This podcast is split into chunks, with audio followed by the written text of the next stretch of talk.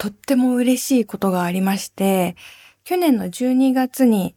発売した増やすミニマリストっていうね、私の本が台湾と韓国でも発売されたんですよ。それぞれ台湾の出版社、韓国の出版社で翻訳されて、この間、あの、刊行されたんですけど、それがね、生まれて初めてそうやって翻訳されて本がね、売られるって体験だったので、えー、面白いなーっていうことがたくさんあったんですけど、まず最初気になったのが一つ、台湾版のタイトルは、まあ、増やすミニマリストを、まあ、ちょっと中国語っぽくしたような感じで、そんなに違和感はなかったんですけど、韓国語の方のタイトルが、もともとのね、タイトルが、増やすミニマリスト、一日一つだけ物を増やす生活を100日間して分かった100のことっていう、ちょっと長いんですけど、それがあるんですけど、韓国語のタイトルが、生きるために必要な101のものって書いてあったんですね。一つ増えてない？藤岡みなみのおささらナイト皆さん、やっほー藤岡みなみです。今週もポッドキャストオリジナルでお送りしていきます。ハッシュタグは番組本編と同じ、おささらナイトをつけてつぶやいてください。いつも見てます。ありがとうございます。そう。不思議だなって思うことがたくさんあるんですよ。翻訳されると。というのは、まず、その、権利を、まあ、渡すというか、契約して、で、この内容で翻訳して、まあ、この出版社から出ますよっていうふうにやり取りするんですけど、細かいチェックとかは全然しなくて、表紙もタイトルも発売後に初めて知って、で、まあ、海外とのやり取りっていうこともあって、あの、郵送も時間かかるでしょうから、まだ私も現物を手にしていないっていう状態なんですね。で、インターネットのその出版社のホームページとかで、あ、こういう表紙なんだとか、あ、こういうタイトルなんだって見てびっくりしたっていう感じなんですけど、で、まあ構成とかは特に変えてる感じはなくて、うん。なので、そこまで驚くほど内容が変わっているということはないとは思うんですけど、まあただね、翻訳されるっていうことはニュアンスとか、あ、この言葉に変えたんだとかさ、そういうのはすごくたくさん発見があると思うので、まあ韓国語も勉強したいけど、とりあえず、あの、中国語の方、台湾で売られてる反対字、まあちょっと難しい方の漢字だけど、一応中国語の勉強になるかなと思って、それをちょっと読みながらね、どんな風に自分の言葉が表現されているのか見てみたいなって楽しみにはしてるんですけど、すでにインターネットで読者の方のね、感想が上がってたんですよ。まあその、韓国の通販のサイトの口コミのところであるとか、あとはインスタグラムにも、なんかタグができてたりとかして、それをね、読んだらね、読んでも全然わかんないから Google の翻訳でハングルをね、あの、日本語にして読んでみたんですけど、面白い。ねえ、なんか何が面白いかっていうと、なんか若い日本の女性ならではのライフスタイルがって書かれてたりとか、日本人の特性として衛生観念が強いとか、そういうことが結構書いてあるんですよ。日本人だからこそみたいな。え、なに？私知らぬ間に日本人代表みたいな感じになってるじゃんみたいな。半分合ってて、それは半分合ってないって思うんですよね。だって皆さんどうですか？藤岡みなみに日本人代表任せられますか？無理ですよね。だってその日本人っていう個性より人それぞれの部分の方がどう考えても大きいじゃないですか。それでもやっぱり私も無意識のうちに染み込んでいる習慣とかってきっとあるはずだから、だから日本人だからこそっていう感想は半分すごく合ってるし、半分合ってないんですよね。なんだけど、これが翻訳されるということかーっていうふうに思いましたね。輸出されることで、増やすミニマリストっていう本に、日本人の本っていうタグが大きな要素が一個乗っかるんですよね。それってさ、例えば日本ではフランス人は何着しか持たないみたいな本ってすごくたくさんあると思うんだけど、それとちょっと似てるというか、なんか別の国の人だから、よくわからないことも多くて、そこに何かしらの秘密があるんじゃないかみたいな現象がありますよね。うん、すごいそれが今面白いな、不思議だなって、意味合いがちょっと変化して届いたりしてるところが面白いなって思ってます。でも本当に何なんだろうね。その私は100日間で気づいた100のことっていうタイトルなんだけど、あの、生きるために必要な101のものっていう韓国ってなってて、どういう解釈なんだろう なんで1個増えたんだろうっていうのは相当気になってて、えっと、3つぐらい予想するんだけど、1つは、単純に間違ってる。絶対どっかでさ、何かしらのさ、すれ違いとか勘違いとか起こるはずじゃないですか。だから、単純になんか間違ってる。で、もう一個は、韓国で100よりも101の方がいい数字みたいな感じで、何か無理やり101にしたとか。か、それかもう一つは、何か私のその100個のことっていう構成の中で、これちょっと長すぎるなみたいなのがあって、何かが分割された。とか、あとは、なんだろう。あとは、101個目のもの、それはこの本ですみたいな ことが書いてあるとか なんかうまいこと付け加えられてるみたいな。それがすごい気になってて、面白いですね。それを知るために韓国語を勉強したいなって今ちょっと思ってるかも。うん。台湾とか韓国の書店で自分の本が発見できたらすごい嬉しいなって思います。そんな旅がしてみたいな。では、コーナー行きましょう。というか、今週はね、コーナーというより、あの、本編の方でお伝えしたんですけど、お刺さらないとこの10月で満8年、9年目突入ということなので、その9年目突入に対するメールがたくさん来ているので、今日は皆さんのメールをじっくり読んでいこうと思います。というわけで、純喫茶南カランコロンはい。ここではですね、本編で読み切れなかったお便りなどなどをまったり読んでいきます。カランコロン、いらっしゃい。今日の飲み物は、マスカットティーにしようかな。ちょっとね、秋の夜長にあったかい紅茶、いい匂いの紅茶をね、ちょっと皆さん一緒に楽しもうと思います。えー、1通目、ラジオネーム、世界旅行2さん。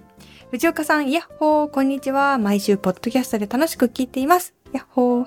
冒頭の小話の後にいつも、藤岡みなみのおささらないとという叫びの部分がありますが、前回、第26回のそれがいつもと違う感じがしました。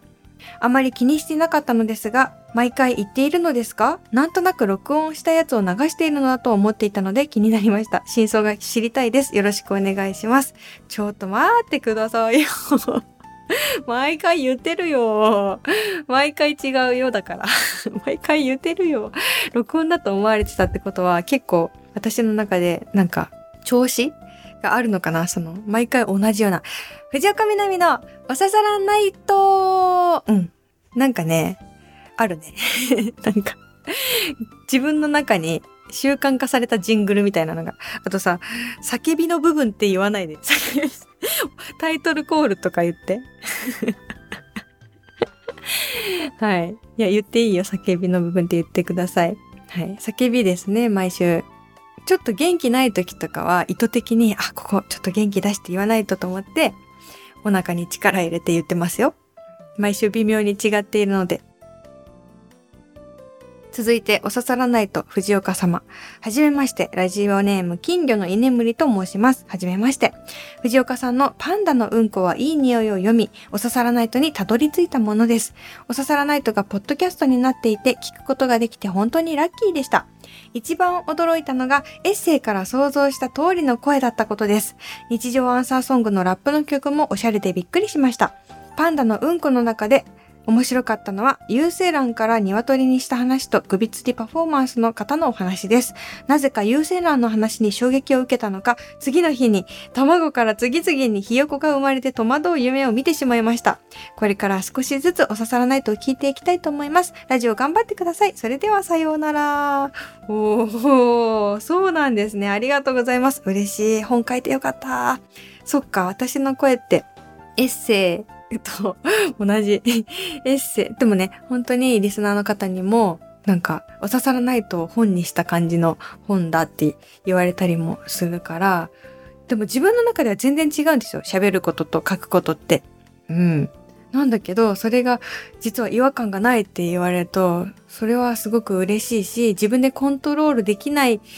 いい滲み出てしまう自分らしさの部分なのかなと思いますね。うん。そしてこの方がね、気に入ってくださった2編は、あの、どっちも命に関するものですね。そこがね、もしかして今すごく気になってるとこなのかもしれないですね。夢にひよこがどんどん出てきた。で、嬉しい。初めてかも言われたの、そのエッセイを読んで、なんかその内容が夢に出てきたって言われるの。そんなにこう、ね、夢にまで侵食しているっていうのが、とても光栄でありました。ありがとうございます。続いて、ラジオネームイカリングさん、北海道帯広市の方です。藤岡さん、はじめまして、はじめまして。カンのロックボンソワで、藤岡さんの著書と当番組のご紹介があり、ここにたどり着きました。なかなかの長寿番組なんですね。楽しみが増えました。今はポッドキャストを順番に追って予習しています。わー、嬉しい。いろんなところから人が来てくれてる。カンさん、ありがとう。カンさんはね、STV ラジオ仲間と言ったらちょっとね、だいぶおこがましいですけど、カンさんとね、えっと、STV ラジオのライブクレヨンっていうイベントでもご一緒させていただいたことがあって、実は、実は実は、あの、一緒に演奏もさせていただいたことがあるんですよね。あれは本当に人生で最も緊張した、あの、瞬間の一つですよ。なぜかというと、私が、鉄筋を担当したんですね。私、ろくに楽器ができないから、まあギターとかやったりするけど、もうドヘタクソなので、そう言うとなんか鉄筋をバカにしてるみたいな感じなんだけど、違くて、違くて、まあ鉄筋で簡単なフレーズだけを、あの、ちょっとやってねっていうことで、歌と鉄筋をね、そのライブで やったんですけど、私がなんとその愛は勝つの、一番大事なところ、てんてててんてんてんてんの鉄筋をね、やったんですけど、めちゃくちゃ緊張した 間違うわけにはいかないでしょ。うん。いや、でも楽しかったな。あのライブ結構伝説でしたね。うん。トライセラトップスさんと、K さんと、カンさんと、私っていう、なぜ私ってこう、お客さんも思う。私も思ってるっていう、そういうライブがありましてね。はい。そう。そんなカンさんがね、STV ラジオの、あの、カンのロックボンソワーで、私のこのパンダのうんこはいい匂いのね、話をしてくださったんですよ。で、しかも曲もかけていただいたりして、パンダのうんこはいい匂いってすごいタイトルで、そこで一気に引き寄せられる人もいれば、弾いていく人もいるような タイトルですねって 言ってくれてて、私もその時聞いてて、うわ言ってくれてる。確かに二曲化するタイトルかもしれないって納得したんですけどね。でも心の中ではカンさんはちょっと好きになってくれるんじゃないかなってこう思って本を送らせてもらったんですよ。だってカンさんは旅が好きだし、あとギャグも好きじゃないですか。旅のギャグとか、いつもやってらっしゃるから、ちょっとあの波長があったら嬉しいななんて思ってね、送らせていただきました。嬉しかった。しかも、そこからたどり着いてくれたなんて本当にカンさんありがとう。ありがとうございます。カンさんの本もね、歌詞の本がね、10月に出ますよね。木村の和菓子。あの、カンさんの歌詞が私めちゃくちゃ大好きで、昔から自分が作詞しようって思った時も、カンさんの歌詞をこう、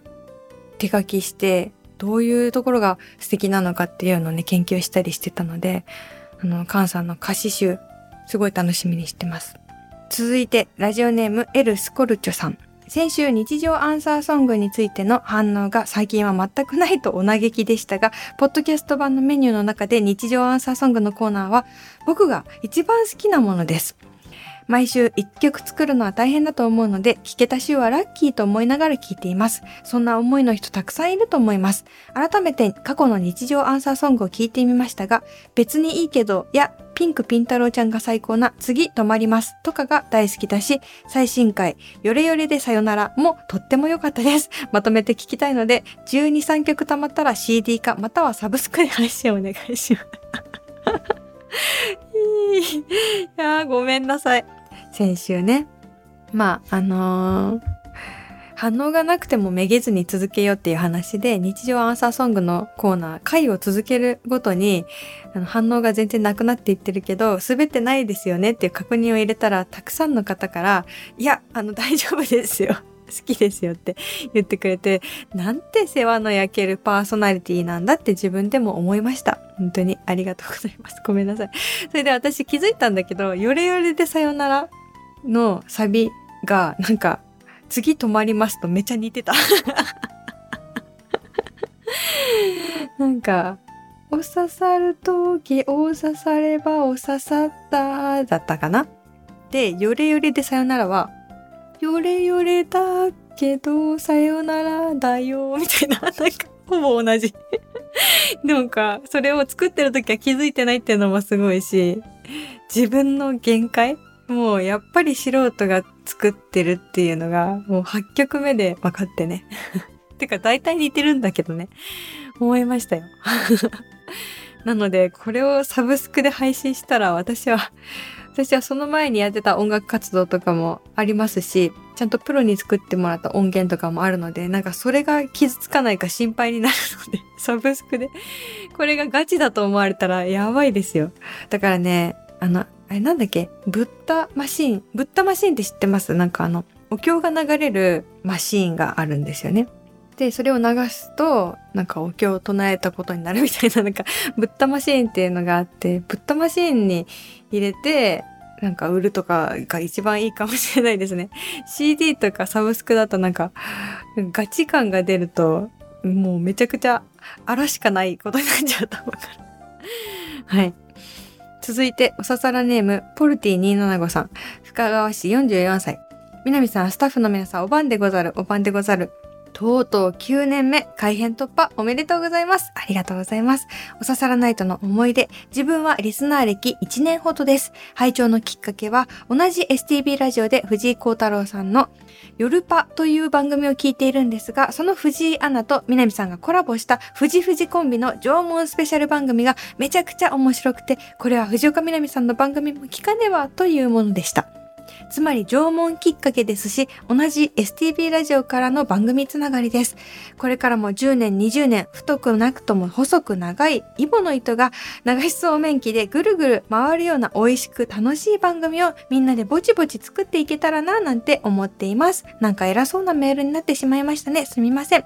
9年目も毎週楽しく拝聴させていただきます。追伸、日常アンサーソングのコーナー好きですよ。一度自分の日常が採用されているので送ってませんでしたが、曲のクオリティが回を増すごとに上がって、もうミニアルバムの作成に入る頃かな？これからギター弾き語りバージョンも聞きたいです。ごめんなさい。みんなにフォローさせてしまってありがとうございます。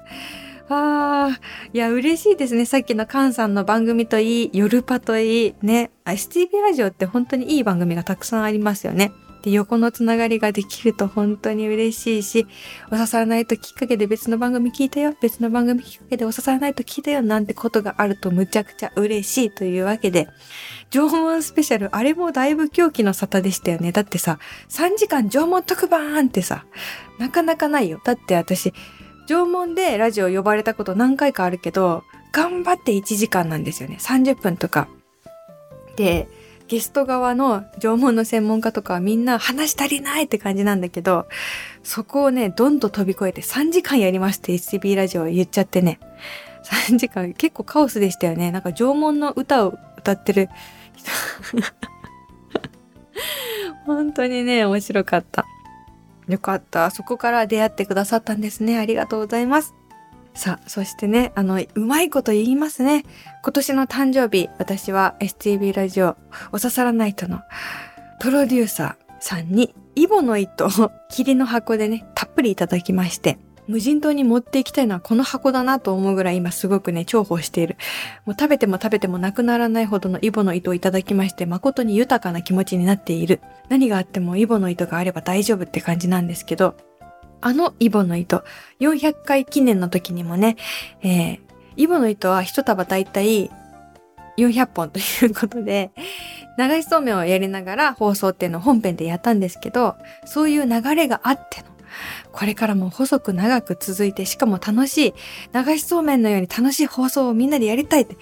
あー、決まった。私は何を目指すかってずっとね、もうね、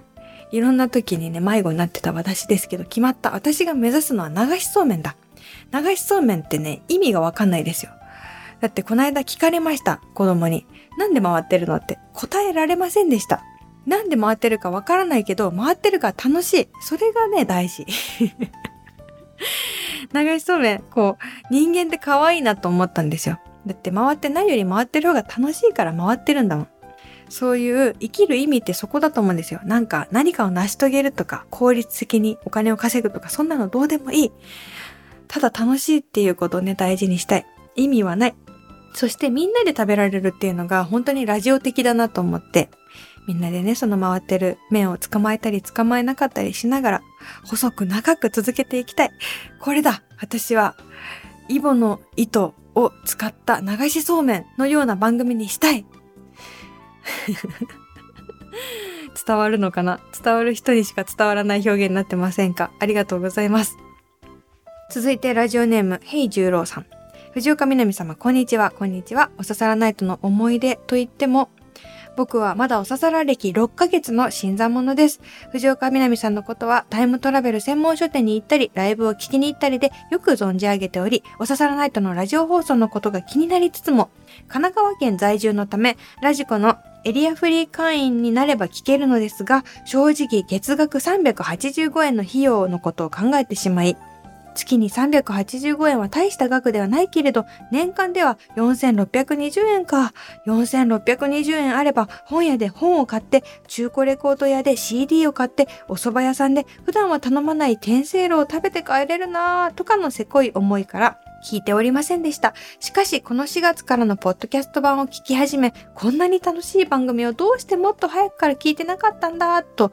激しく後悔し、早速エリアフリーの申し込みをして本編も聞き始めた次第です。9年目突入おめでとうございます。本を読むよりも CD を聞くよりも楽しく、天聖路よりも味わい深い放送を毎週楽しませていただいております。ありがとうございます。ちょっと、